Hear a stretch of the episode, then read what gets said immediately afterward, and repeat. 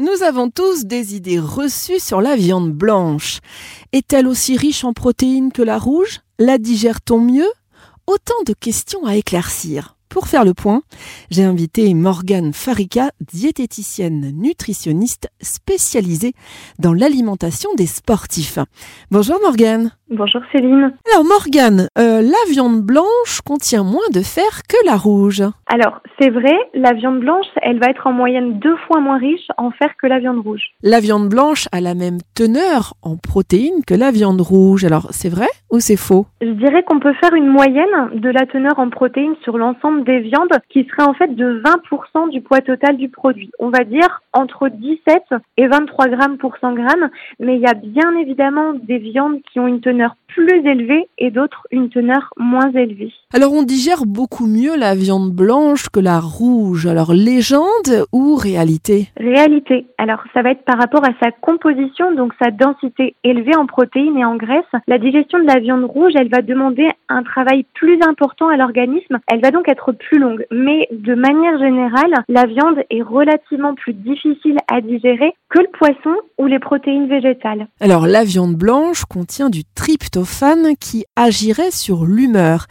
Est-ce que c'est vrai ou est-ce que c'est faux? Alors c'est vrai, la viande blanche, elle contient bien du tryptophane. Le tryptophane, c'est un acide aminé et un acide aminé, justement, se trouve dans une protéine. C'est un précurseur de la sérotonine, c'est-à-dire qu'elle va aider à la synthèse de la sérotonine. Et la sérotonine est aussi appelée, en fait, l'hormone du bonheur. Elle est responsable de l'humeur. Le tryptophane va aussi jouer, en plus de l'humeur, un rôle sur l'endormissement en le facilitant. Alors on peut faire bouillir la viande blanche, il paraît que ça fait fondre ses graisses et donc ce serait meilleur euh, bah, pour notre régime, quoi, en fait. C'est vrai tout ça? Alors, pour le coup, ça, on ne m'avait jamais posé la question, mais oui, effectivement, on peut faire bouillir la viande blanche. De manière générale, ce mode de cuisson va permettre d'attendrir les viandes, d'en accentuer la saveur, puisqu'on va les plonger dans un liquide aromatisé avec des légumes et ou des aromates, et ça va également permettre de les rendre plus digestes et de préserver les nutriments. Et je pense que c'est vraiment ce que l'on doit retenir de ce mode de cuisson. C'est un mode de cuisson doux, et c'est ce type de mode de cuisson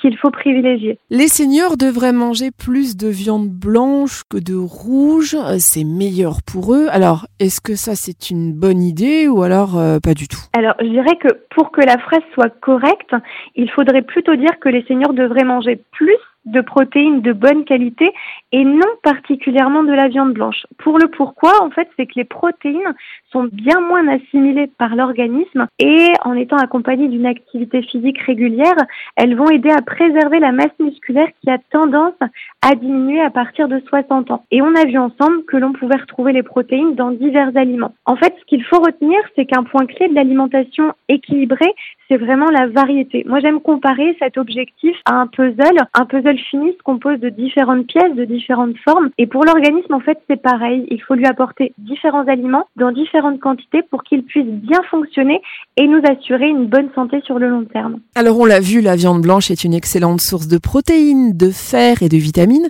notamment la B12, mais aussi du sélénium et du zinc. Alors, si vous faites attention à votre poids, c'est un aliment parfait accompagné de légumes, mais faites attention à ne pas manger la peau du poulet, par exemple. Même si grillé, c'est vrai, c'est délicieux, la teneur en lipides pourra varier ainsi du simple au triple. Retenez bien ce petit conseil.